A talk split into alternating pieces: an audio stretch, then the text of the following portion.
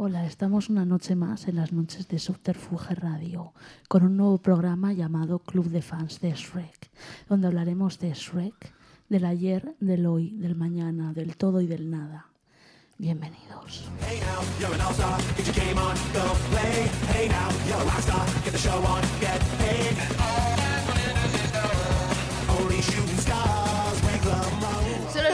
Fluidos corporales. que te desarrollar toda la técnica. Si ves que gritamos mucho, nos bajas, porfa. Qué vergüenza.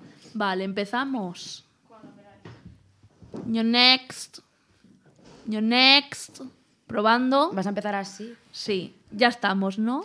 We are Vale.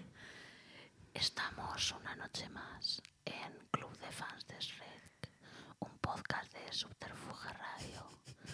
Y hoy tenemos con nosotros a Merichel Velasco. Di hola. Hola. ¿Qué tal te encuentras? Bien. Merichel Velasco es una persona muy polivalente. No voy a decir para qué, pero tiene muchos talentos. Cállate. Y aquí tenemos a Pensechi. Di hola. Hola. Una gran cómica de nuestro país. Una persona desequilibrada químicamente en el cerebro y creadora del gran show Riot Comedy, que lo podéis encontrar Madrid, Barcelona y donde se le ocurra a lo largo de la vida en España, de este universo que es muy extenso. Y ya está, ya podemos hablar normal. Eh, se me estaba relajando Muchas el gracias, la verdad. las IMR. Muchas gracias, ha sido un honor. ¿Verdad? Vale. Eh, la promoción de la Riot en ASMR, lo mejor que he vivido nunca. Sí. ¿Quieres decir, es que esto cuando sale? Ah, bueno, pues estáos atentos a el Instagram, arroba Riot Comedy Fem. Young. no, arroba Riot Comedy Fem para posibles fechas y lugares y entretenimientos. Ay, muchas gracias. Bien. Y nada, ¿para qué estamos aquí? Penny ha llegado tarde porque estaba Chupándosela a un cómico a cambio de un podcast en, A uno. a uno en particular. Well. Así que nada, si veis... con Smeg. Exacto. Pero bueno, Todo no, lo que sea por mi carrera. no estamos aquí para hablar de hombres que son gilipollas todos. Estamos aquí para hablar de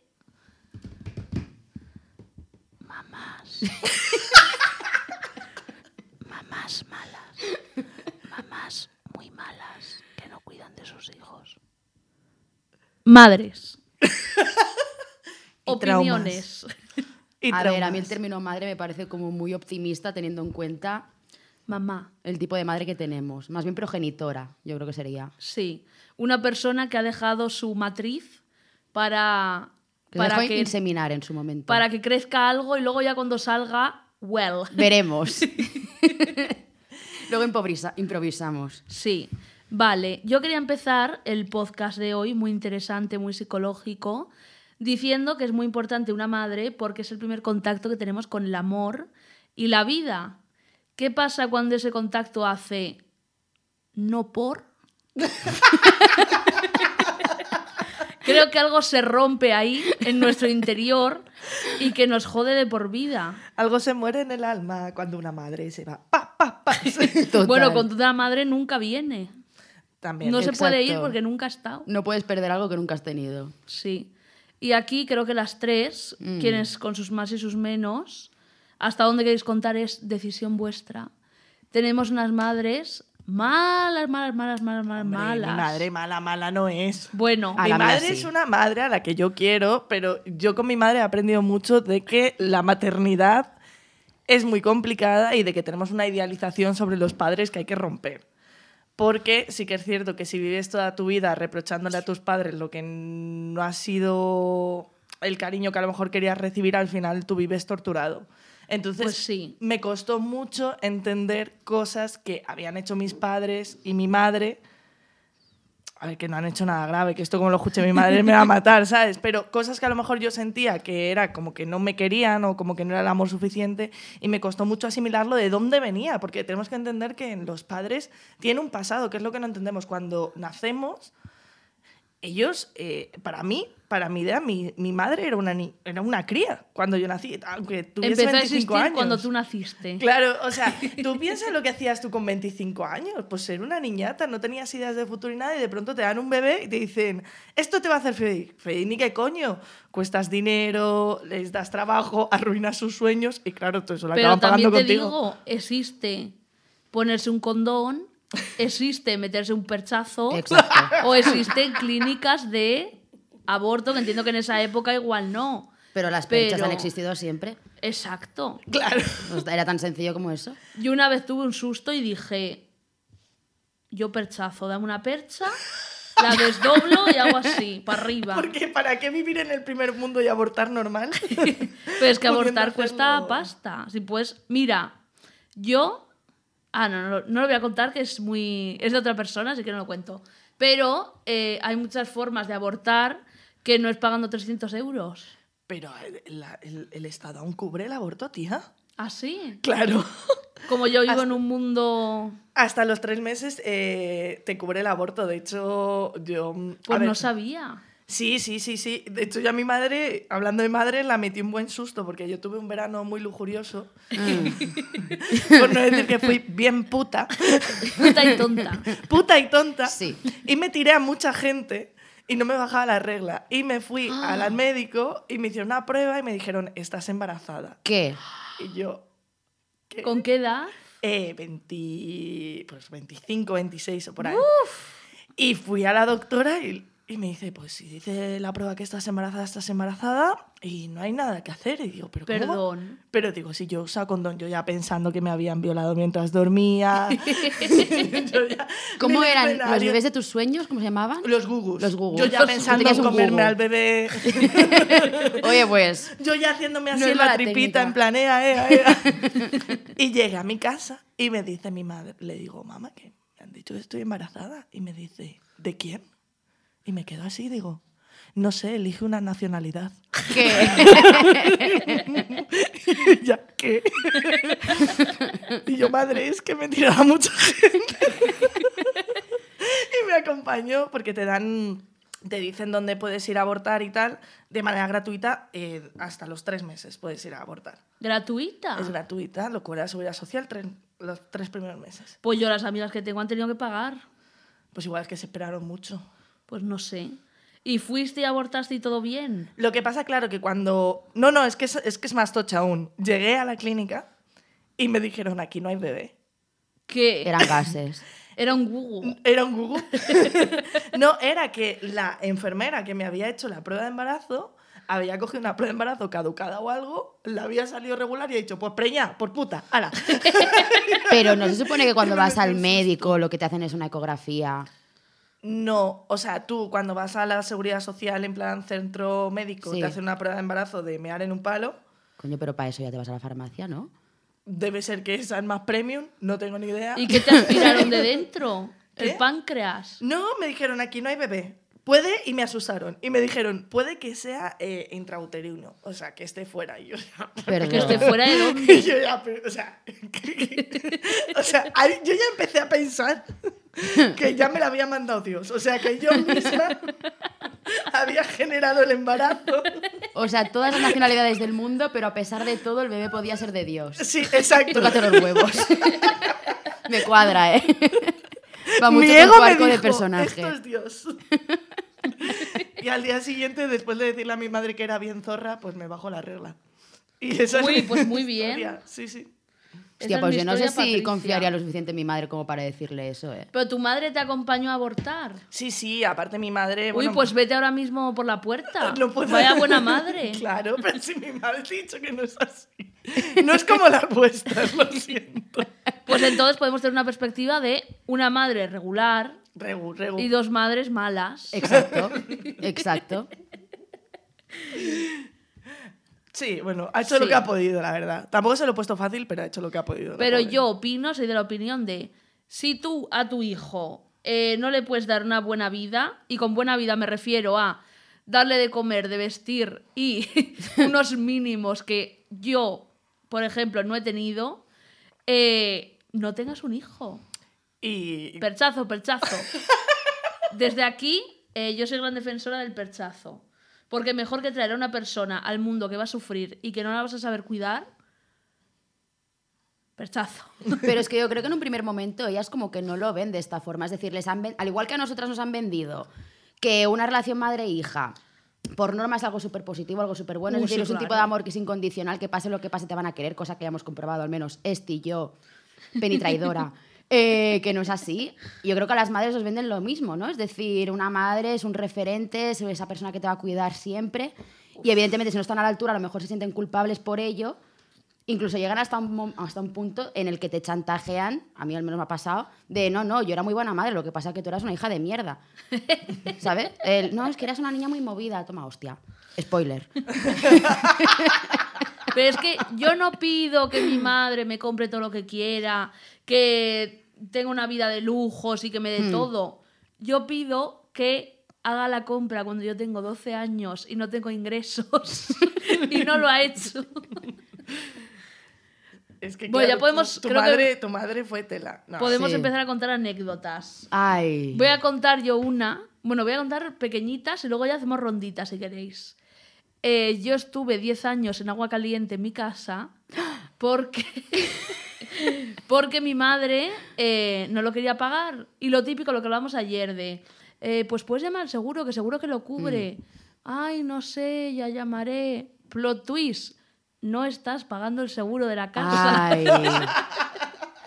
Ay, filio. Y, y me acuerdo una vez que me cabré mucho y eh, le di un portazo y como que le pillé los dedos. Madre mía. Y después de todo lo que me había hecho, yo me sentía culpable y me puse a llorar. Y ahora que lo pienso, digo, pues que la den por culo, no te jode. Y luego hice una serie y tuve que llorar y busqué con muchas cosas, ¿no? De mi, mi- padre muerto, mi gata muriéndose, eh, yo qué sé, que me maten ahora mismo y me peguen un tiro, que se mueran todos mis amigos. Y lo único que me funcionó para llorar en la serie fue pensar en cuando le pillé los dedos a mi madre. Pero es que eso es el chantaje emocional que ellas nos, nos hacen, ¿eh? Sí. O sea, que al final se victimizan un montón porque ya digo, yo creo que son incapaces de asumir que son unas madres de mierda. Es que no lo asumen nunca, nunca, nunca, nunca.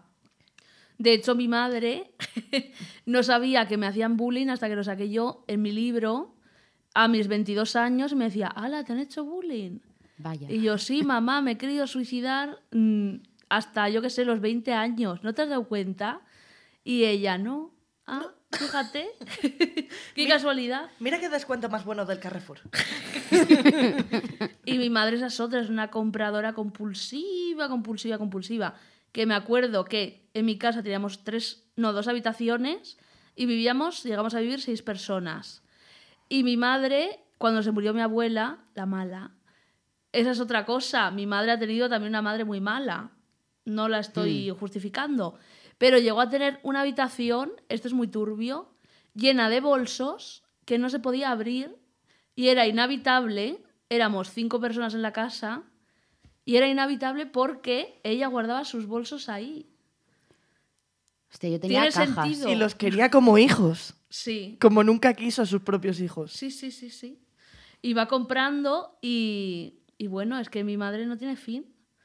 Tu madre no hacía lo típico de, ay no, del, yo qué sé, le dices, y este bolso es nuevo, no es de hace tiempo, pero es que nunca me lo he puesto.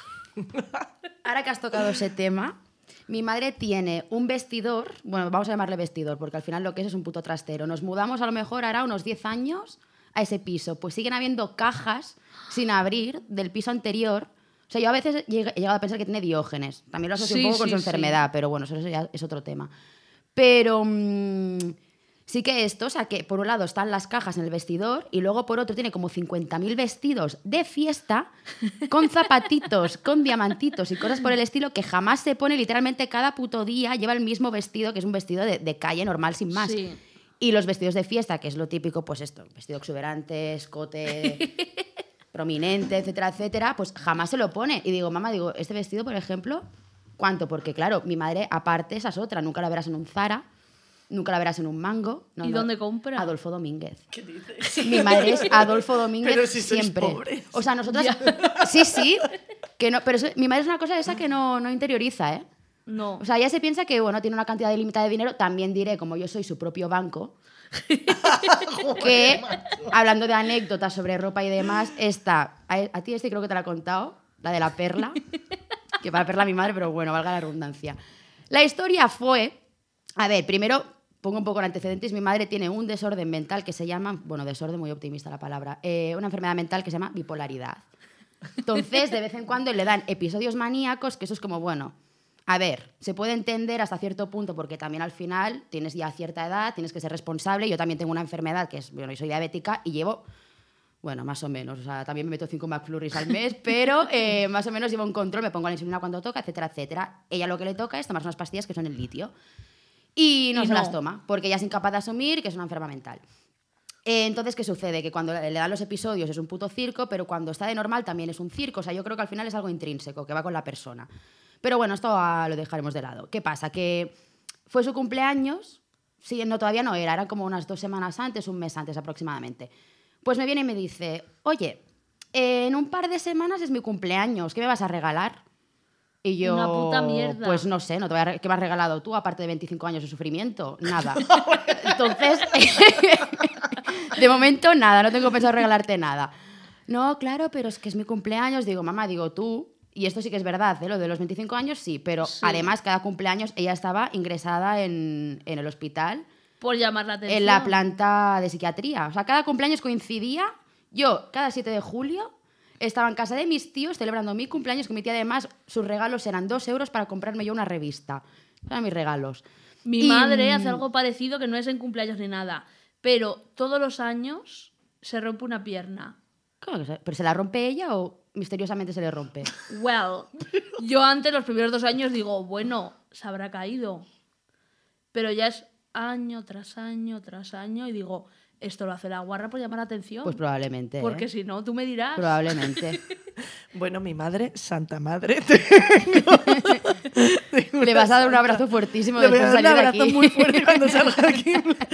Gracias por existir, gracias por no que maltratarme. Bueno, sigue. Vale, sí, la historia fue esta. ¿Qué me vas a regalar? ¿Qué me vas a regalar yo? Una puta mierda te voy a regalar. Total, que de repente me dice, bueno, he visto un conjuntito de ropa interior lencera ¡No! en La Perla. No, no, no, Que no. La Perla es el equivalente, yo creo, a Victoria's Secret, pero para gente que ya ha pasado los 50. Sí. Y mi madre ha visto un conjuntito, no sé qué, y yo, verás. Y digo, pero ¿de cuánto estamos hablando? Y dice, pues cuesta, creo que era 60 el sujetador y 60 la braga. Sí, venga. Y- Para que la llenes de flujos. Pues, pues sí, pues sí, total. Y yo, mamá, digo que no te voy a regalar una- un conjunto. Digo, yo estoy comprando bragas en Primark a un euro. Digo, y tengo más vida sexual que tú. O sea, que y es que no va a encima ocurrir. es incómodo que tu madre Aparte que es te raro. deje ver su, su sexualidad y su vida sexual. Pero que mi madre me pida a mí bragas y sujetos. Ahí también llegué a la conclusión de que mi madre me había convertido en su marido porque mi padre a todo esto está muerto. El mío Entonces, también. El tuyo, Penny. Está vivo, está vivo. Ah. Es Estás que me vais a echar de aquí. puntos a cada palabra. aquí gente con familias funcionales, no, ¿eh? familias. Yo vengo aquí como a sembrar la paz, Vale. pero viendo Sí. el estado en el De que mediadora. estáis, o sea, venía más o menos como de mediadora, pero viendo es como bueno. No, ahora hago yo unas cuestiones para contrastar una madre regular y una madre que well. Y... Ahora mismo es Santa Madre. la mía. Y nada, esto que yo que, que no, que evidentemente no voy a dejar ese pastizal en ropa interior, y menos en eso, en ropa interior, y aparte que soy tu hija, ¿por qué me pides esto? Es incómodo. Es muy incómodo. Y mi madre montándome unos circos llorando, que era una hija de mierda, que no la quería, que no sé qué, que porque no le regalaba eso. Y yo, perdón. Digo que no voy a dejarme, digo que no tengo dinero. O sea, que es que no puedo dejarme yo esta cantidad de pasta ahora en bragas. Que me dices que es algo necesario, vale, pero es que ni yo me gasto esa cantidad de dinero en bragas.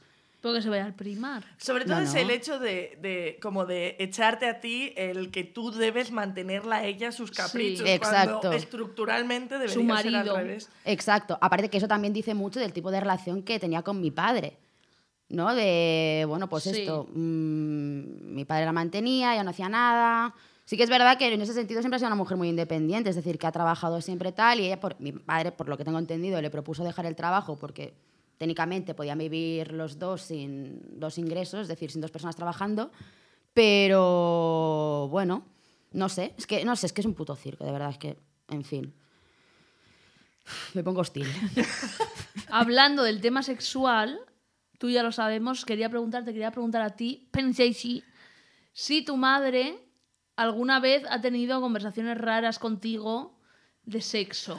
Mi madre, como bien digo, siempre vengo de- como de una familia católica. Esto hay, que, esto hay que agarrarse ahí.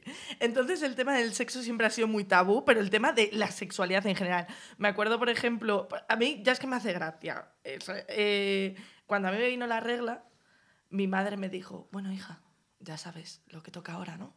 Pastillita entre las piernas. Y yo. ¿Qué? ¿Cómo Pas- pastillita ¿cómo entre las pastilla? piernas? Perdón. De hecho, tenía yo 11 años. ¿Pero qué significa eso? Que te pongas una pastillita entre las piernas y agarres fuerte para que no se caiga. O sea, que no me, que no me abriese piernas. y luego Ah. baila ¿no? con lo del aborto. es que te digo yo que la voy a matar. Claro, es que ahora que conocemos esta información, lo del aborto me parece un acto de valentía por tu parte. Poco se habla, ¿eh? De ello. Y decir, ¿de quién es? Dime una nacionalidad. Hostias, que eso es fuerte. Ahora entiendo cuando mi madre me decía, ojalá te toque una hija como tú. Digo, me lo voy a pasar bien si me toca una hija como yo, madre. Y mm, bueno, pues el tema sexual. Me acuerdo una vez ya que a la desesperada me habló de la sexualidad con mi padre y yo fue como, ¡ah, ah, ah! ¿Y qué te dijo? Eh, no me acuerdo, fue como hace mucho. Intentó tener lo típico de hay que usar condón. Y cuando lo hagas. No, eso tuvo otra charla porque, claro, mi madre me ha ido hablando de la sexualidad quizá demasiado pronto y cuando ella veía, porque es lo que yo digo, eh, no sé, ¿con cuántos de edad os, tuvo, os tuvieron vuestros padres? Treinta y pico, creo treinta y tres. Ostras, ya Sí. te tuvo como para tiempo para Sí, pensar, sí. ¿eh? A mí también. Eh. No, la mía era consciente de todo. De hecho, yo fui buscada. No, no, sí. es lo, lo que no entiendo. ¿Y tú fuiste buscada, Esti? Yo creo que no. A ti te envió Satán. Satán te envió. Se abrieron, Sí me envió. se abrieron los infiernos. y tu madre dijo, ¿qué nacionalidad? Satán. y naciste tú. Pues sí, vine del infierno, la verdad. Ay. Desde luego. No, y, pero, pero, por ejemplo, eh, a mí lo que me ocurre es que mi madre me tuvo con 25 años y entonces llevo como mucho tiempo analizando la relación que he tenido con ellos, porque cuando tú naces y los ves, es como, ellos son tus dioses, ellos son eh, el- tu, tu modelo de vida y lo que tú crees que es la perfección, por lo tanto, todos los fallos que tengan hacia ti de falta de cariño, de falta de cuidados, extremos o quizá no tan extremos, simplemente psicológicos, de saber dar un poco más de amor a lo mejor cuando lo necesitas y tal, eh, tú todo eso es lo que vas a desarrollar mentalmente de entender lo que es el amor, pero el amor en todos los ámbitos, porque nos pensamos que el amor es simplemente pues eh, a lo crepúsculo, de que te enamoras de un vampiro y tal, pero el amor es eh, tu relación con, con tus amigos es amor, tu relación con tus parejas es amor, tu relación con tu propio trabajo también es amor, entonces son ellos lo Contigo que... mismo también. Exacto. Los que te enseñan a todo eso. Entonces, son la generación de nuestros padres, creo que es una generación muy falta de... De, De salud mental. Exacto. Como que tiran para adelante con, con lo que les toca y en ningún momento se paran a pensar, oye, esto me duele, esto me sienta mal, esto debería ser así. Claro, entonces, y luego ya, si entramos en el tema sexo, pues, pues mucho, mucho más cerrado. Entonces, mi madre, cuando yo iba creciendo, entendía que me tenía que hablar de sexo. Entonces, ella lo intentaba, ¿no? Pues llegó lo de la pastillita para decirme, hija, ahora si follas te quedas embarazada. No, ella me dice que me pongo una pastillita entre las piernas. O, por ejemplo, me acuerdo un día que entró en pánico en una mesa de, de un bar de carretera, que veníamos de un viaje, se queda así y hace, no sé qué niña de tu colegio está embarazada. Y yo, "Ah". y me dice, hay que tener cuidado con el gusanillo que pi, pi y escupe. y yo, muy buena educación sexual, madre. Hostia. Pero es que poniéndolo así es peor, porque luego mira, Claro, luego un zorrón. Un a ponerte en sol en tetas, a ver quién quiere. Soy así. Pero Era me gusta- broma, era broma. No, no, no, pero sí, vamos siempre desarrollando la imagen de que soy muy zorra, a ver si así. Yo es que mi madre fue más de las de no te toques que luego no podrás quedarte embarazada, ¿sabes? que tu madre es muy religiosa. Es que mi madre también, uff. Pero qué lógica es esa. Ninguna. Eh, bueno, a ver, pero mi madre es una persona lógica y racional. No. La respuesta es no.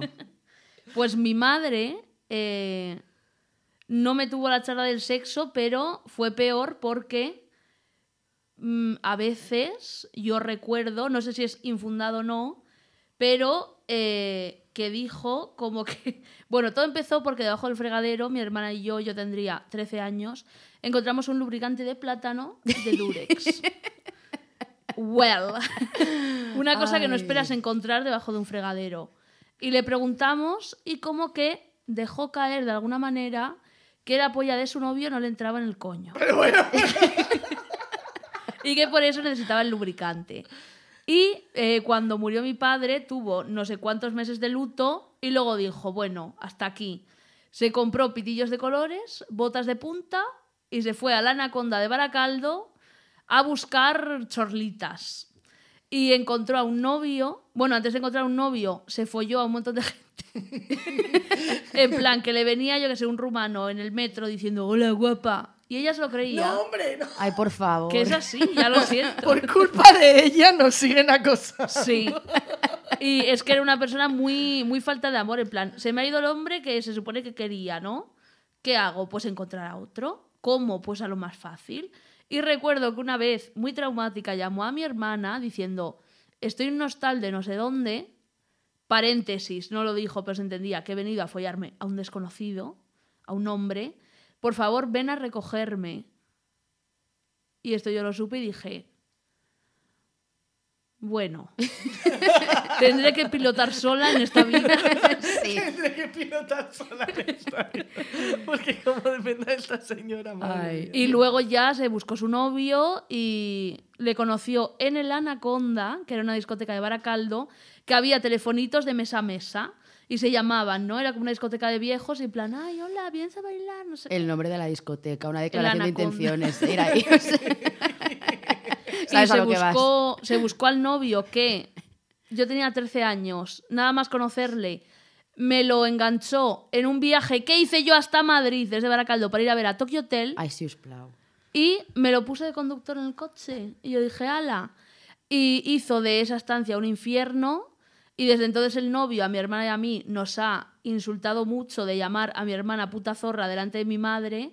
Y mi madre, ay, jaja, Alberto, ¿cómo eres? ¿Cómo eres? La negación de la realidad. Todo el rato, mi madre. Constantemente. Que yo sospecho también que, como la de Mary, tiene trastorno bipolar. Sí. Por lo No que me es que literalmente tu madre y la mía tienen el mismo pasado, Sí. las mismas manías, las mismas obsesiones. Ven las mismas películas, sucedió mismas- en Manhattan. Sucedió en Ma- Madre mía, qué coñazo de peli. Me sé los diálogos de memoria en plan, uff, qué ansiedad. Yo es que en el caso de mi madre utiliza, no el sexo, porque sexo no tiene, pero la falta de sexo sí, para librarse de multas y demás. ¿Qué? Sí. ¿Cuál es la Desarrollo. Una vez mi madre me vino a buscar al colegio y en un coche de cuatro metió a nueve personas, es decir, a nueve amigas. Me encanta esa historia. Es lo más. Y evidentemente, eh, por corto que fuera el trayecto, la policía nos vio porque es que al final, o sea, éramos nueve personas metidas en un coche que era diminuto. O sea, es que eso llamaba la atención, lo mires por donde lo mires. Y nos paró la policía. ¿Y cuál fue el argumento de mi madre para librarse de la multa? Ay. En primer lugar, mi hija es diabética. Ya me dirás tú qué relación tiene eso con lo que está ocurriendo, pero bueno, mi hija es diabética, yo también lo utilizo. En plan, soy diabética, eh, déjame entrar al baño de la discoteca, por favor. Cosas así. Y, y luego dijo lo siguiente, que es que es viuda, ahora ya hace más tiempo, ¿eh? Pero que es viuda y que lleva 14 años sin, repite conmigo Esti, yacer Yacer. sin varón, no, Yacer con con varón. y que ya solo por eso se merece pues un premio que es no me multes. Y no la multaron. Y no la multaron. ¿Pero qué dices? No la multaron, únicamente le dijo, bueno, pues que se bajen las niñas del coche, porque además, claro, éramos menores, que se bajen del coche porque esto es peligroso para su salud, en plan, podemos tener un accidente, y, y ya está, y quedó la cosa, se quedó en un susto. Es que me imagino a ese policía mirando como los estatutos. 15 años sin yacer con varón, no multar. Pero No, lo es de... que mi madre traficaba con la pena, o sea... Lo de negar las cosas es muy cierto, Sí. porque una vez entramos ya en Deep Seat. eh, yo tengo una casa que la de mi abuela, que es donde vivía, ya estaba pagada desde los años 60, como para no estarlo. Y de repente, varias veces, nos vino un tío del ayuntamiento de la nada a decir: Os vamos a desahuciar, vuestra madre debe 4.000 euros a la comunidad. Y luego, nada, nosotras histéricas, se lo decimos y mi madre, ah.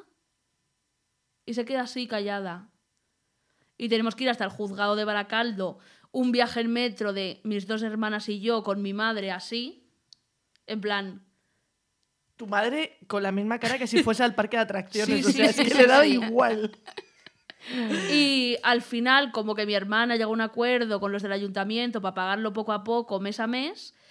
Y mi madre, luego fuimos a tomar algo, lo recuerdo perfectamente, mis hermanas y yo, ¿por qué no nos has dicho que debes 4.000 euros? Y ella, ah, no sé, ay, ay, dejadme en paz, dejadme en paz. A mi madre me dice lo mismo, en plan, Mary, eh, que aquí la madre soy yo, que aquí la adulta Sí, soy yo, no te entrometas. Digo, hombre, en el momento en, el que voy a tener que vivir debajo de un puente, pues me entrometo, no sé. Y la cosa era que mi madre se la sudaba el coño porque ella vivía, vive desde hace años en casa de su novio. Y, ah, otro episodio. Las madres culpando a las hijas de sus propias mierdas, que Exacto. es... Mi madre se echó un novio y nos abandonó por completo. Nivel, tengo 14 años y eh, mi hermana me tiene que pagar mi comida buscándose la vida porque mi madre no nos coge el teléfono. Y con medio limón en la nevera y las tapas del pan bimbo. Total, que... ¿Qué estaba diciendo? Ah, sí. Sí, sí, sí, sí. Eh, el novio le dejó muchas veces porque es otro puto loco como ella. Y entonces, en vez de decirle a mi madre, oye, la relación no va bien, te dejo, lo que hizo fue no decirle nada, traer una mañana que mi madre trabajaba todas sus bolsas de cosas a nuestra casa, llamar al timbre y fuerte. decir, no quiero volver a ver a vuestra madre en mi vida.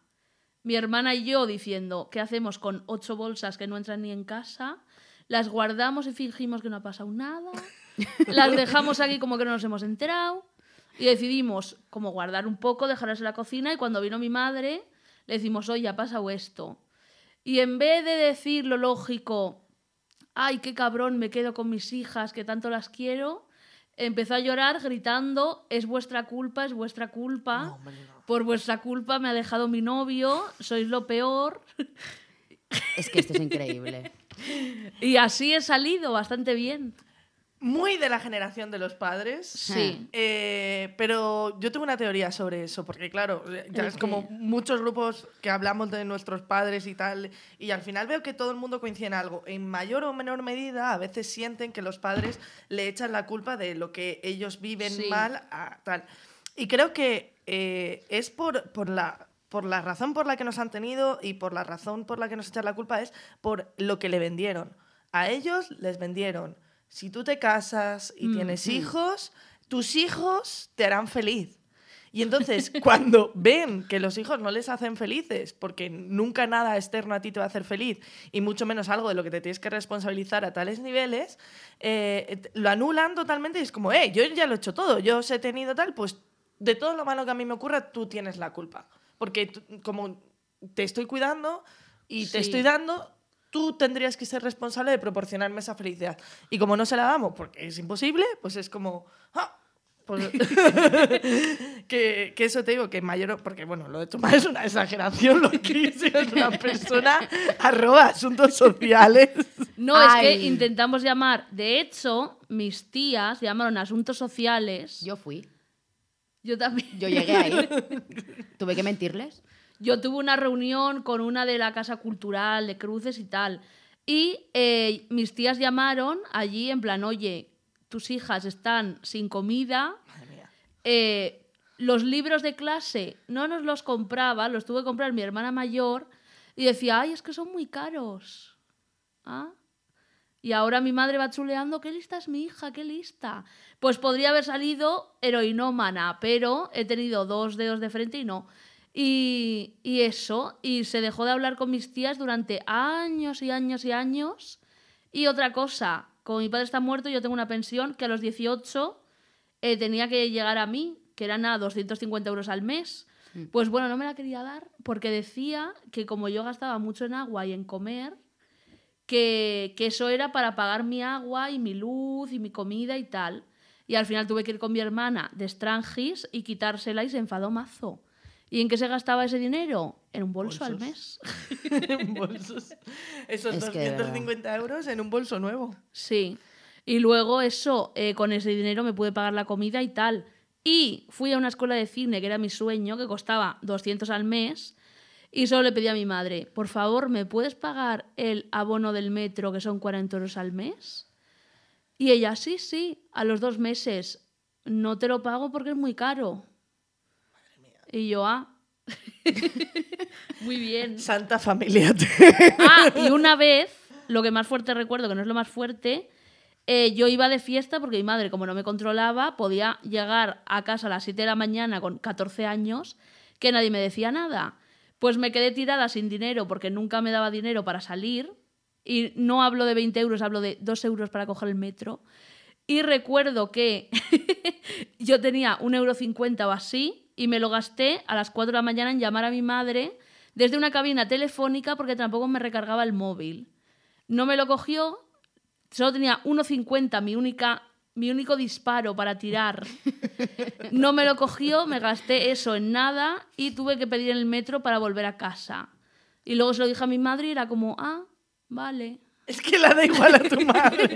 Es que la da igual. O sea, lo de tu madre es. Bueno, aquí hay dos cosas que me gustaría contar y es. Bueno, por un lado, lo de que dices que podría acabar siendo heroinómana, yo observando a mi entorno. Yo, a mí me han cuidado. Mi familia normal, Sí. normativa. Entonces, observando a mi entorno y amigas, sí que he tenido amigas que a lo mejor veía que tenían una responsabilidad sobre su madre de que ellas eran las madres. y Sí. precisamente esa gente o esas personas que han vivido una, una familia más desestructurada son las que menos posibilidades tienen de acabar siendo heroinómanos, son los que menos se pierden porque desde tan pequeños tienen tanta Tienes que crecer. responsabilidad Sí. que crecen mucho antes Total. y son mucho más maduros antes, más responsables. Yo llevo siendo adulta desde los 12. Yo, pues más o menos también, ¿eh? Es fuerte. Que de eso, hecho ¿eh? hay un episodio que voy a contar a continuación, uno que a ti, Esti, sé que te gusta mucho, que a poco estuve de volverme yo heroinómana porque ten- o sea, es que la vergüenza que pasaba yo cada vez que tenía que dar explicaciones por esto. ¡Ay! Es lo que pienso. Es lo que piensas, es ¡Ay! lo que sí, sí, sí. a ver, esto ahora lo veo como una anécdota, pero debo confesar que en su momento lo pasaba muy mal. Que es que eh, yo aproximadamente a los 18, a lo mejor un poco antes, mi madre como está cada dos por tres entrando y saliendo del psiquiátrico y no se controlaba la enfermedad, llegamos a un consenso en el cual ella eh, se mudaba con mis tíos, más que nada para que la obligaran a tomarse las pastillas, porque yo evidentemente no podía con eso. O sea, era mucha Sí. responsabilidad para mí, aparte que mi madre me veía como su hija y eso no, no, tú a mí no me tienes que decir ¿Pero lo que cuántos años tenías? Yo llevo con esto, o sea, mi madre bipolar ha sido siempre, pero de empezar con los brotes psicóticos fuertes, pues creo que a partir de los 12 más o menos. Madre mía. Y claro, luego ya fue a más, o sea, claro, fue un circo. Entonces, ¿qué sucede? O sea, está la parte mala, evidentemente, están los recuerdos negativos, que es como, joder, fue un circo, pero también luego está la parte graciosa, que al final hay que tomárselo todo con humor, Sí. que es como, por ejemplo, la anécdota, la anécdota que voy a contar a continuación. ¡Ay! Eh, entonces, esto, yo me Tú quedé... te la sabes. pero ¡Ay! Vas, vas a flipar. Estoy. I'm in. Vas a flipar. Em, vale, la historia. Pero sí. cuenta primero. Sí, cuento primero contarlo. eso. Vale. Eh, vaya tela. Esto, mi madre se mudó con mis tíos y yo me mudé a mi piso, que en ese momento estaba vacío, y al ser mayor de edad más o menos, pues ya podía vivir sola. Total, que evidentemente una persona con 18 años mm, va a invitar los fines de semana a sus amigos a hacer fiestas en casa. ¿Qué sucede? Que en el sofá de mi casa habían do- dos manchas blancas, secas, de aspecto sospechoso, que parecía evidentemente esperma. Y evidentemente mis amigos, como eran heteros, siempre me preguntaban en plan, oye, ¿y esto qué es, tía? Eh, vaya follada, ¿eh? Seguro que te follaron este fin de yo, guau, tío, sí. No veas qué follada me metieron, ¿eh? ¿Cuál era la realidad? Os estaréis preguntando. Pues que mi madre, en uno de sus episodios maníacos, le dio por montar en el sofá un altar con fotos mías y velas. Y las velas acabaron por derramarse, formando así dos manchas que parecían semen. Y bueno, claro, yo que voy a contarle eso a mis amigos, ¿no? De, es que mi madre ha montado un altar, por eso esas manchas. Yo, no, no, claro, o sea, Con mis fotos. con mis fotos. Mucho mejor decir que te rompieron el culo la noche anterior. es que, ¿qué iba a decir? No, mi madre está loca, tiene un trastorno bipolar, no, evidentemente, sí, sí, claro. O sea, me metieron una follada padre, gocé, que Pero flipas. lo que hemos, como dije ayer, lo que hemos tenido que lidiar con situaciones literalmente límite Es que es increíble. de tener que romper a llorar y suicidarte y hay que decir, en vez de decir, mi madre es bipolar, me ha jodido la vida. Hizo un altar que fue seguramente de las cosas más traumáticas de mi vida. ¿Cómo me follaron, eh?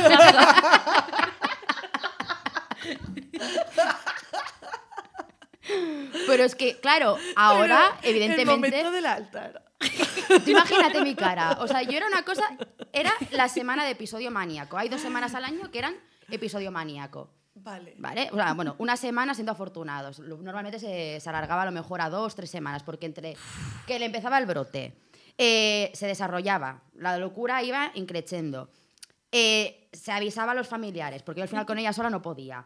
Venían eh, los de la ambulancia, venía la policía. Ella, evidentemente, no se. O sea, ella no va a decir, sí, sí, metedme en un manicomio. No, o sea, claro que sí, me apetece un montón. No, no. O sea, ella quería quedarse en casa encerradita. Entonces, del momento que venía la policía y la ambulancia hasta que conseguíamos que se fuera al hospital, pues pon una semana más. Entonces eran dos semanas de sufrimiento más luego eh, el mes o dos meses posteriores de estar internada en el hospital.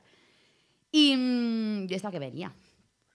Eh, a eso. Ah, vale, sí, entonces, la primera semana, la de yo tener que lidiar con esto sola, la de yo esperar un ataque de optimismo, de bueno, a lo mejor se le pasa solo, evidentemente no, pues iban pasando, cada día era una aventura distinta. Cada día era, pues sí, es una aventurilla. Y digo, a ver con qué me sorprende hoy. Entonces yo lo que hacía era durante el día, que en ese momento yo estaba en la universidad, durante el día intentaba hacerme el mayor número de planes posibles para llegar lo más tarde posible a casa, de manera que fuera a llegar, que ella Lo estuviera entiendo. durmiendo y no tener que hablar con ella. ¿Y qué pasa? Que efectivamente yo esa noche eh, llegué súper tarde.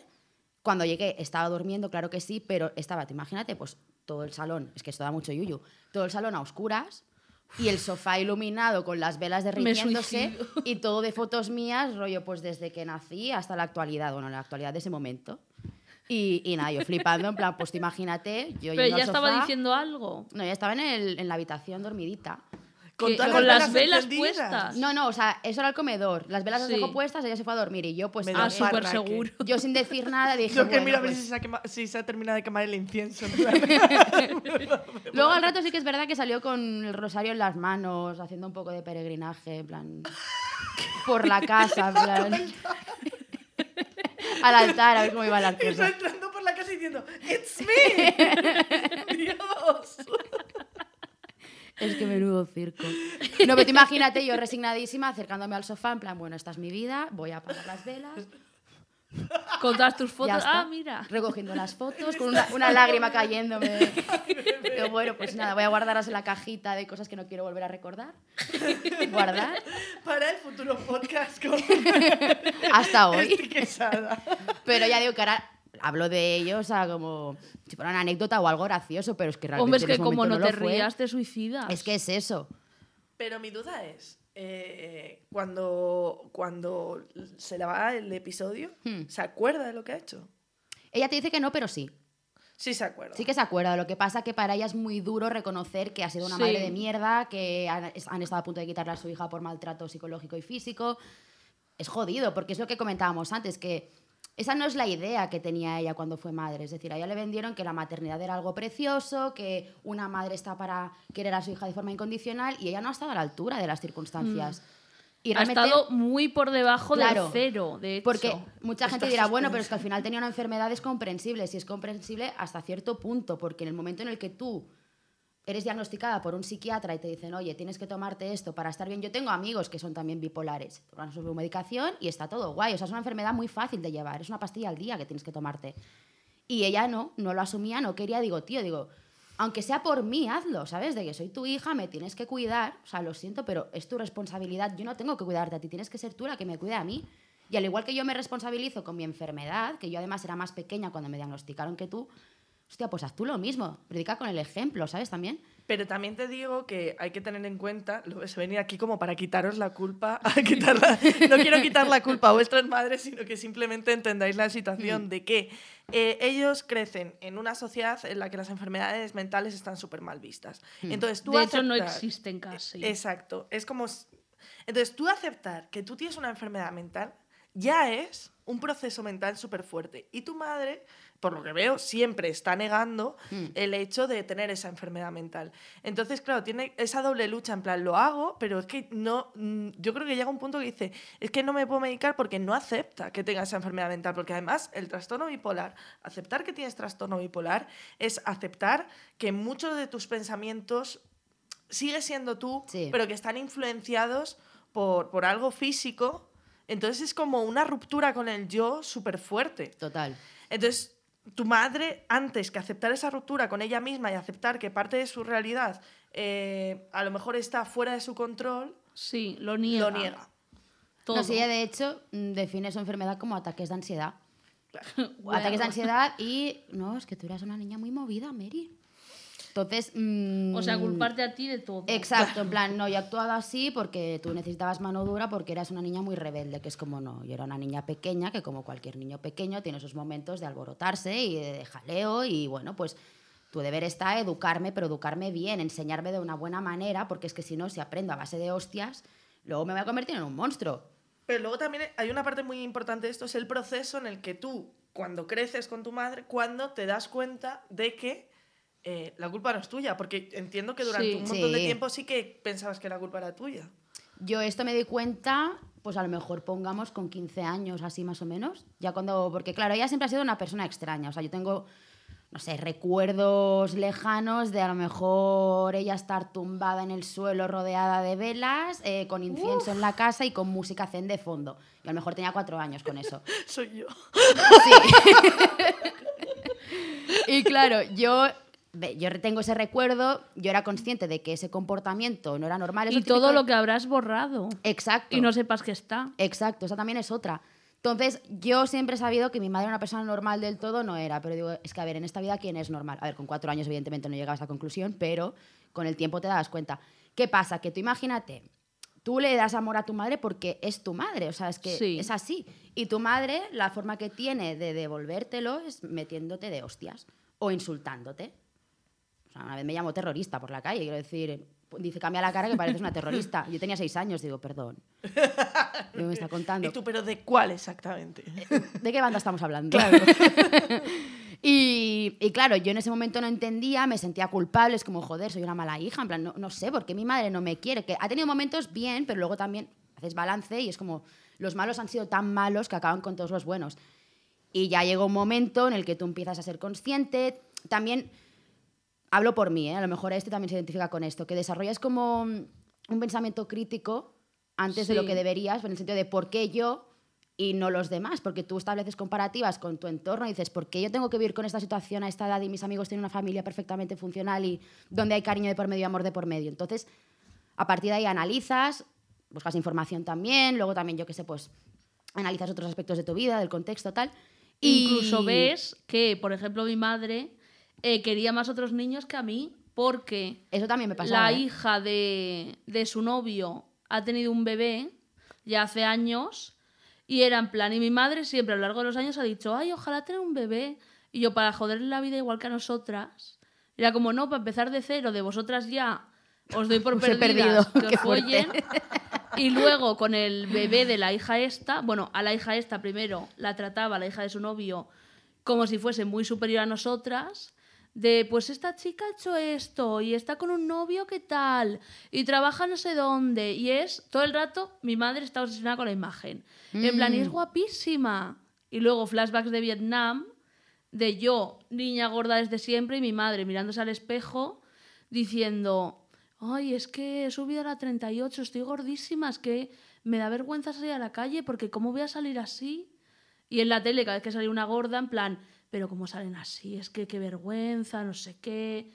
Y eso se te va metiendo en la cabeza y porque al final sales. Pero ella no, no se da cuenta. Pero yo no es que Total. crea que quieren más a otros niños, sino que a otros niños no les tiene que querer de verdad. sí. Porque no son suyos, no Claro. tienen ninguna responsabilidad. Y no que pueden un poco empezar de cero con esos niños y ser como la guay. Pero ya con nosotras. Claro, pero eh, de los, todos los niños que me has hablado, tu madre no tiene ningún. No, No. tiene que darle un techo, una educación. Es una lo típico comida. de, si yo soy maja con este niño, yo soy la guay porque no debería, no le debo nada. Pero con mis hijas ya. Claro, porque ella lo que siempre quiso fue ser fue tía o madrina, no madre. Pues no lo sé. O quería un niño perfecto que no le diese problemas. Nada, nada, nada. Ese niño, no existe el niño perfecto, ni Ya. existe la familia perfecta. Allá donde veáis familias súper estructuradas, Es mentira. en todas las casas cuecen habas.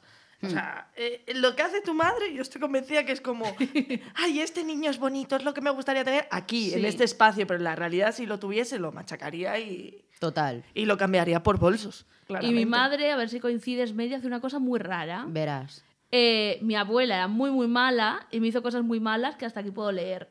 Y cuando yo dije a mi familia, en plan, mi abuela me ha hecho cosas muy malas eh, porque he ido al psicólogo, me ha hecho esta terapia y me ha salido en sueños y lo he visto y la psicóloga me ha confirmado, la respuesta de mi madre por WhatsApp.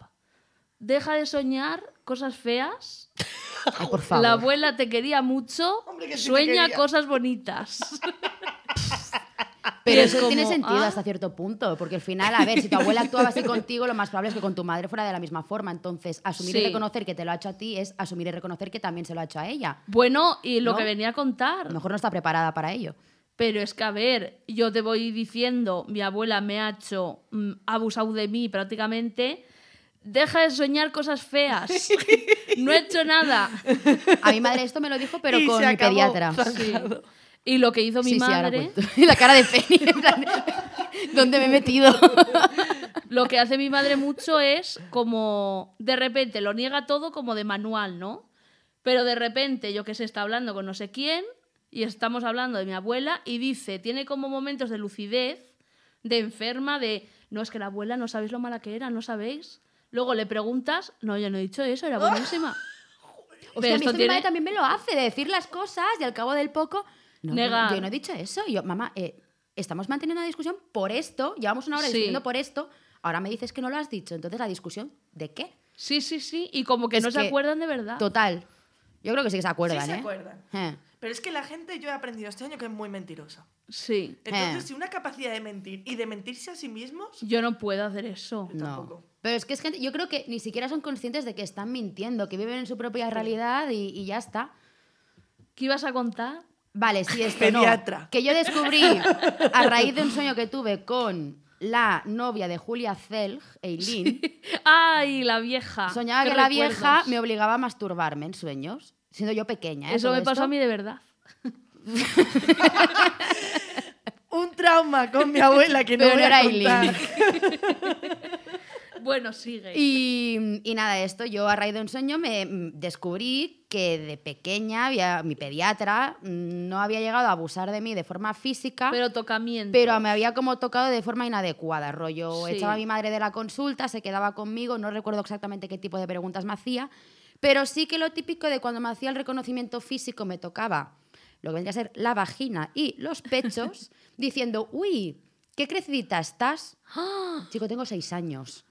No sé, es un poco raro. Muy raro. ¿Qué pasa? Que yo esto, a raíz de recordarlo, recuerdo en Navidad. Solo quiero decir, uno de cada cuatro niños han sido violados y o abusados.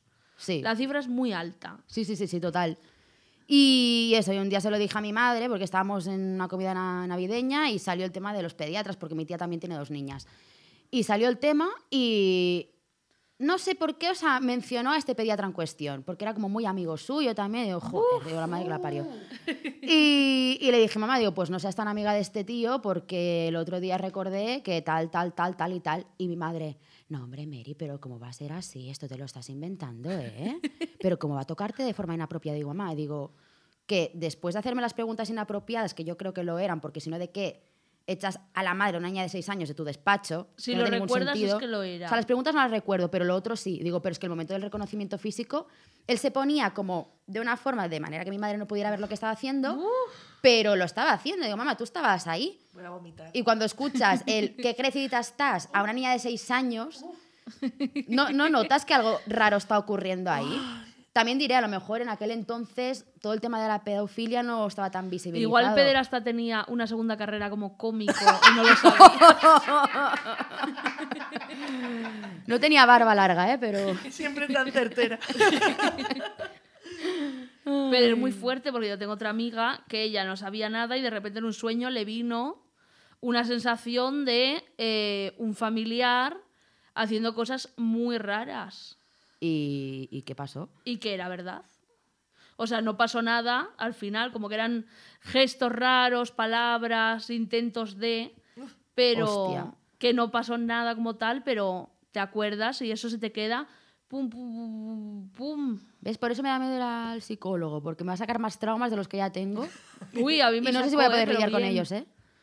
Me sacó así con la cuerda, pum, pum, pum, pum, pum, pum, pum. Pero te digo que la verdad te hará libre. También es verdad. Totalmente. Pero Y en la ignorancia también se ve muy feliz, ¿eh? Debo decir. ¿El qué? En la ignorancia también se ve muy feliz. Mira, yo voy a contar una pequeña anécdota, que es que yo tenía mucho miedo antes de sacar el trauma de mi abuela, la follona, y La follonera. no lo voy a contar well. si me escuchas, que lo sepas, eh, que yo tenía mucho miedo de mi propia cabeza y de mi propia oscuridad y todo. Y por eso me daba mucho miedo probar el LSD, los alucinógenos, etc, etc. Una droga donde yo perdí el control. Pues nada, saqué todo esto, me quedé más en paz conmigo misma y el otro día probé un derivado del DMT, que es una droga que literalmente te mete en tus adentros total. Y fue una experiencia muy relevante porque perdí el miedo a mi propia cabeza, que aún lo tenía, y perdí el miedo a perder el control. Y estoy muy tranquila. Y viene muy bien ir al psicólogo. Para poder meterte drogas. Sí. O sea, que estás comparando el ir al psicólogo con esta experiencia, es decir, es lo mismo. No, te No, no, en el no. sentido de, de- Porque entonces, bueno, a lo mejor me lo planteo, ¿sabes? ir al psicólogo te libera y esta droga te libera más porque yo, bueno, ya haré un programa especial o un vídeo o algo, yo nací y morí con esa droga. Todo esto sentada en un piso de Tirso de Molina. Nací y morí y vi muchísimas cosas. Recuerdo los mensajes Y de WhatsApp. sí, de hecho en un momento cogí el. WhatsApp y dije, eh, este mundo no es real, el real es el mundo de los ojos cerrados.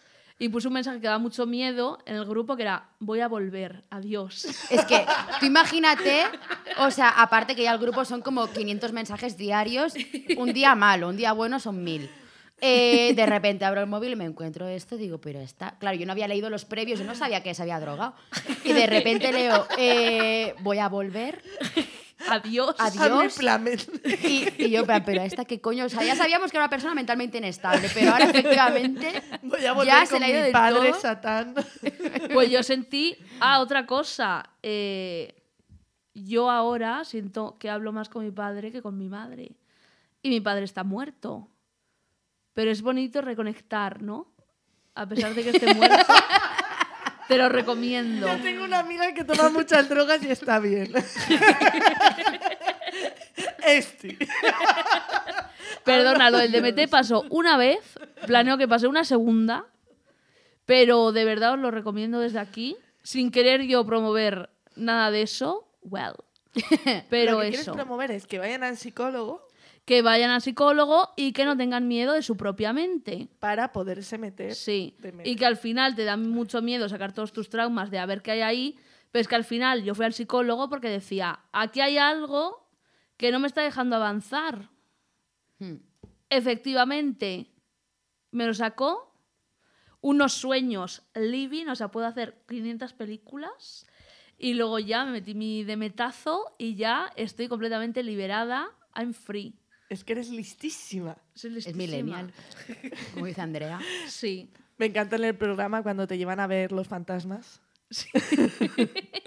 y te dicen, hay una señora detrás Y yo, que vaya. te dicen que la perdones. Y tu menuda zorra. Hombre, a esa la voy yo a perdonar. Well.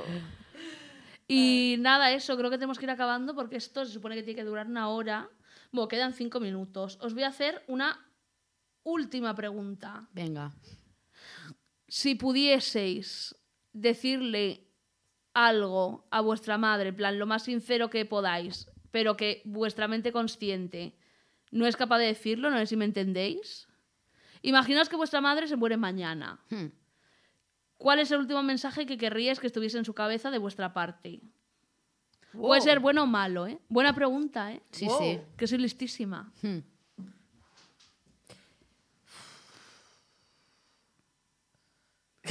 Es que. Joder, he deseado tantas veces que se muriera que ahora me sabe estar mal decirlo. ¿sabes? Pero. mm, Hostia, es complicado, ¿eh? A ver, yo es que vi- lo pienso y ya se lo he dicho todo. Todo lo malo se lo he dicho. Sí. Pero también es que nos han metido mucho en la cabeza el cuando alguien se está a punto de morir tienes que decirle todo lo bueno para que se vaya en paz.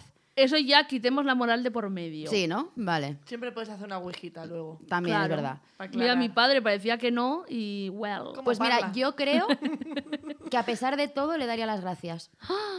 Por ser la persona que eres actualmente. Exacto, porque si no hubiera pasado el infierno que he vivido, Sí. ahora mismo probablemente sería la persona más estúpida del mundo. Total. Y no sería, a nivel mental no tendría la fortaleza que tengo a lo mejor, que tampoco me las quiero dar yo aquí de nada, ¿eh? Pero que sí que es verdad que me he dado cuenta, o sea, he aprendido mucho a relativizar Sí. y luego que me he visto, yo qué sé, en situaciones que a lo mejor, pues yo qué sé, otra persona de mi edad no se ha visto en su vida o no se va a ver en su vida y sé, pues a lo mejor cómo lidiar con ellas de una forma más madura, por decirlo así. Sí. Entonces, no sé, en parte le daría las gracias y luego soltaría un hija de puta, eh, te mueras. ¿Sabes qué le Te diría voy a yo? incinerar solo para joder. Yo le no daría quiere. una cosa muy pasivo-agresiva, pero que es más insulto que el propio insulto, que es que sepas que mi único objetivo en la vida, esto ya sin decir Mm. ni te quiero ni nada, porque no la quiero, sinceramente, mi único objetivo en la vida es hacer todo lo que esté en mi mano para no ser tú. Total. Y poco Total. a poco te estás volviendo ella. No, no, no, no, porque el otro día me iba a pedir un Uber Eats de 17 euros y dije, Esti, no. Le digo, eres tu madre comprando un anillo en el, en el corte inglés. No. Y me fui a la nevera y me hice la comida. Ah, muy bien. Pequeños pasitos que... Muy bien, eh, yo no sabría qué decirla. Eh, supongo que... Joder, es que para mí es muy complicado. Imagínate Eh, que se muere ahora. Me da un parraque. Po- Eh, eh, porque Lo lógico es lo de a la mínima me deja una deuda, ¿no? O sea, Uy, mi madre con las deudas. Hostia, las deudas. no creo. Las pero- deudas, las deudas, hay que gestionar. Ostri, yo es que con mi madre en realidad sí que he tenido mis conflictos, pero más de primer Obvio. mundo, ¿sabes? Sí. Y, y yo creo que muchas veces ha pensado que no la quiero o que... Y yo me he pensado que no me quiere, entonces Sí. supongo que la diría, madre, siempre te he querido. Esto está siendo muy duro, lo estoy pasando fatal. Siempre te he querido, te quiero. Sí que es cierto que a lo mejor no hemos podido mantener la relación madre-hija que te venden de estar súper, súper mega pegadas, pero yo creo que las dos lo hemos intentado hacer. Hemos hecho lo que hemos podido. No, no, pero sí que la quiero, sí que la quiero. No sé, es que yo con mi madre estoy en un proceso actual que creo que es de mm, reconciliación. Es decir, yo he tenido una época muy mm, de ruptura con, con mi familia y tal, de, bueno, me voy a alejar para entenderos, para, para entenderme a mí y tal. Muy Y ahora es como por que- tu parte. Sí, y ahora es como que poco a poco me voy acercando porque es como, vale, ya, ya os he entendido y ahora voy como, mira, esto es lo que necesito. Sois a nivel todo el rato psicológico, porque a nivel recursos básicos mi familia lo, lo puto más, ¿sabes? Pero a nivel psicológico es, necesito esto, eres capaz de... Y a lo mejor me hacen una así un poquito y hago, bueno, ya os lo pregunto el miércoles.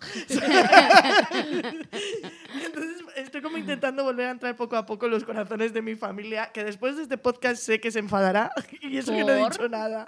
Pues Pero si la has, bueno. puesto, la has puesto bien. Hombre, claro, con vuestras madres cualquiera. Desde aquí decimos que Penny puede aparecer lo que pueda parecer, ha hablado muy bien de su madre. Exacto, sí, sí, sí. También el país Ya, de los ciegos, el yo tuerto de la el rey. mía ¿eh? O sea, en comparación con cómo hemos hablado nosotros de nuestras respectivas madres, que totalmente justificado. Y yo a mi madre le reprocharía una cosa que no es lo peor que me ha hecho, ni mucho menos. Lo peor fue abandonarme, pero bueno. Eh, yo le reprocharía que yo, una vez, durante meses, ahorré 3 euros y me fui al Max Center a comprarme un libro de puerquito de Winnie the Pooh. Ay, por favor. No, tenía, no tenía 3 euros, tenía como 6, pongamos. Con esos, con la mitad compré el libro de Porquito y yo estaba muy feliz por el más center, no sé qué. Eh, pero qué entrañable. Ya, así soy, que me he quedado en Winnie the Pooh. Eh, lo tengo aquí, ¿por qué? Traumitas, nunca pude vivir mi infancia. Pues de hecho, Winnie the Pooh lo proyectan en la carrera de psicología Como los traumas. porque se ve que cada personaje representa una enfermedad mental, o sea, Sí. tiene una enfermedad mental. Total. Es fuerte, ¿eh? Y eh, mi madre, sabiendo que había ahorrado mis 6 euros con mucho esfuerzo, porque éramos pobres, me va y me dice, Esti, ¿me puedes dejar el dinero que tienes para comprarme un sujetador en Eroski? Mi madre. Y yo dije, Es tu madre. eh, no, la alarma. hace meses que no hablo con ella. Eh, y eso, y al final, eso parece una chorrada, pero es, me la sudas tú y lo que hayas ahorrado y todo, que lo que me importa es el ahora, y si quiero comprarme un sujetador, te lo voy a quitar a, a ti, a tu hermana, a tu otra hermana y a quien sea. ¿Para qué? ¿Para nada? ¿Lo necesitaba? No. No. Así que bueno, eh, en tu lecho de muerte, te lo voy a recordar. ¿Y sabes lo que era tu madre? Al ¿Qué? punto de morirse. Igual, mirar como a la nada como Sí. si estuviese yendo al parque de atracciones. Decir, no Total. al parque de atracciones de la muerte de Caronte. y bueno, nada, eh, algo que añadir que queráis que suene, que resuene en el mundo. Yo lo que añadiría es, eh, aquí hemos visto como varias madres, dos horribles y Sí. una normal, Sí, que, mm, y que todo el mundo eh, no se sienta mal por tener conflictos con su familia, porque Es lo en todas normal. las casas cuecen habas, Exacto. y que se centren en intentar, antes de eh, sentirse culpables por la relación que tengan con sus padres o sentirse culpables porque sus padres tengan X comportamiento con ellos, intentar entender a los padres y sobre todo protegerse a sí mismos, a sí mismos y que los padres también se protejan a ellos mismos. Es en plan, Sí. no, no porque tu familia sea tu sangre tienes que dejarla entrar y gestionar todo lo de tu vida o que afecta a Exacto. todos los Exacto. ámbitos de tu vida. O sea, que se tenga en consideración que al final yo creo que la familia es una construcción social. Es decir, que vale que, bueno, pues te crían, etcétera, etcétera, pero que tampoco considero que les Que el amor nada, se lo tienen somos- que ganar. Exacto, que el amor, como en cualquier relación interpersonal, hay que ganárselo, sí. independientemente de cuál sea el origen de la relación. Mary, otro último mensaje. A mami. Eh, no, para los, los oyentes de Club de fans de en Subterfuge Radio. y para quien más lo pueda escuchar. A mami no le voy a enviar nada. ¿Por qué no? Que te envíe ella no, yo un el poco- dinero que te debe. Exacto. Págame. Mamá, hazme bizum. No, pero yo que sé, que si hay alguien escuchando esto, que yo que sé que en algún momento se ha sentido identificado con mi historia, lo que sea, pues que tampoco se fustigue demasiado, que la Sí. culpa no es de ellos, que un poco lo que decía Penny, ¿no? Que al final los padres también son seres humanos, tienen sus problemas, que evidentemente nos venden la maternidad, la paternidad como un algo que bueno, que al final se caracteriza por el amor incondicional, por estar ahí siempre y no tiene por qué ser así. O sea, gente loca hay en todos lados. Y desde Sí. luego también puede ocurrir que esa gente loca sean tus padres. Así que intentad llevarlo de la mejor manera posible. No os sintáis mal. Porque al final, o sea, el que te lleves mal con tus padres no, no te convierte a ti en una mala persona. También puede ser que ellos sean malas personas contigo. Y que de todo se sale. Que cuando cumples los 18 puedes pirarte de casa y no pasa nada por perderles la pista. Exacto. Y yo recalco un poco esto y eh, voy a decir A los oyentes de Subterfuge Radio en esta noche de Club de fans de Shrek. Especial mamás. que eh, si estáis pasando por una situación parecida y pensáis que vuestros padres no os quieren o que tenéis una muy mala situación, os voy a decir que dentro de unos años esto lo reflexionaréis y daréis las gracias como ha hecho Mary porque os va a hacer literalmente invencibles. Porque una vez que tú das por hecho y asumes que el primer contacto con el amor, que es tu madre o tu padre en este caso, se ha roto, no hay nada, no te puede venir un tío a romper el corazón, ni una tía, te pone a echar del trabajo que lo vas a superar Exacto. y que siempre te vas a buscar la vida porque lo has hecho desde pequeño y eso, que literalmente vas a ser una persona invencible que vas a ver vivir muy bien su vida porque ya ha pasado todo lo malo y desde entonces se lo puedes ir para arriba. Y que, por supuesto, si piensas que tus padres no te quieren, muy, probable- muy probablemente tengas razón. No te Sí, quieren. exactamente. Y nada, Hasta aquí, Club de fans de Shrek, especial mamás. Cerramos la noche en Subterfuge Radio. Muchas gracias a nuestros oyentes. Agur. despedíos en ASMR. Adiós. Adeu.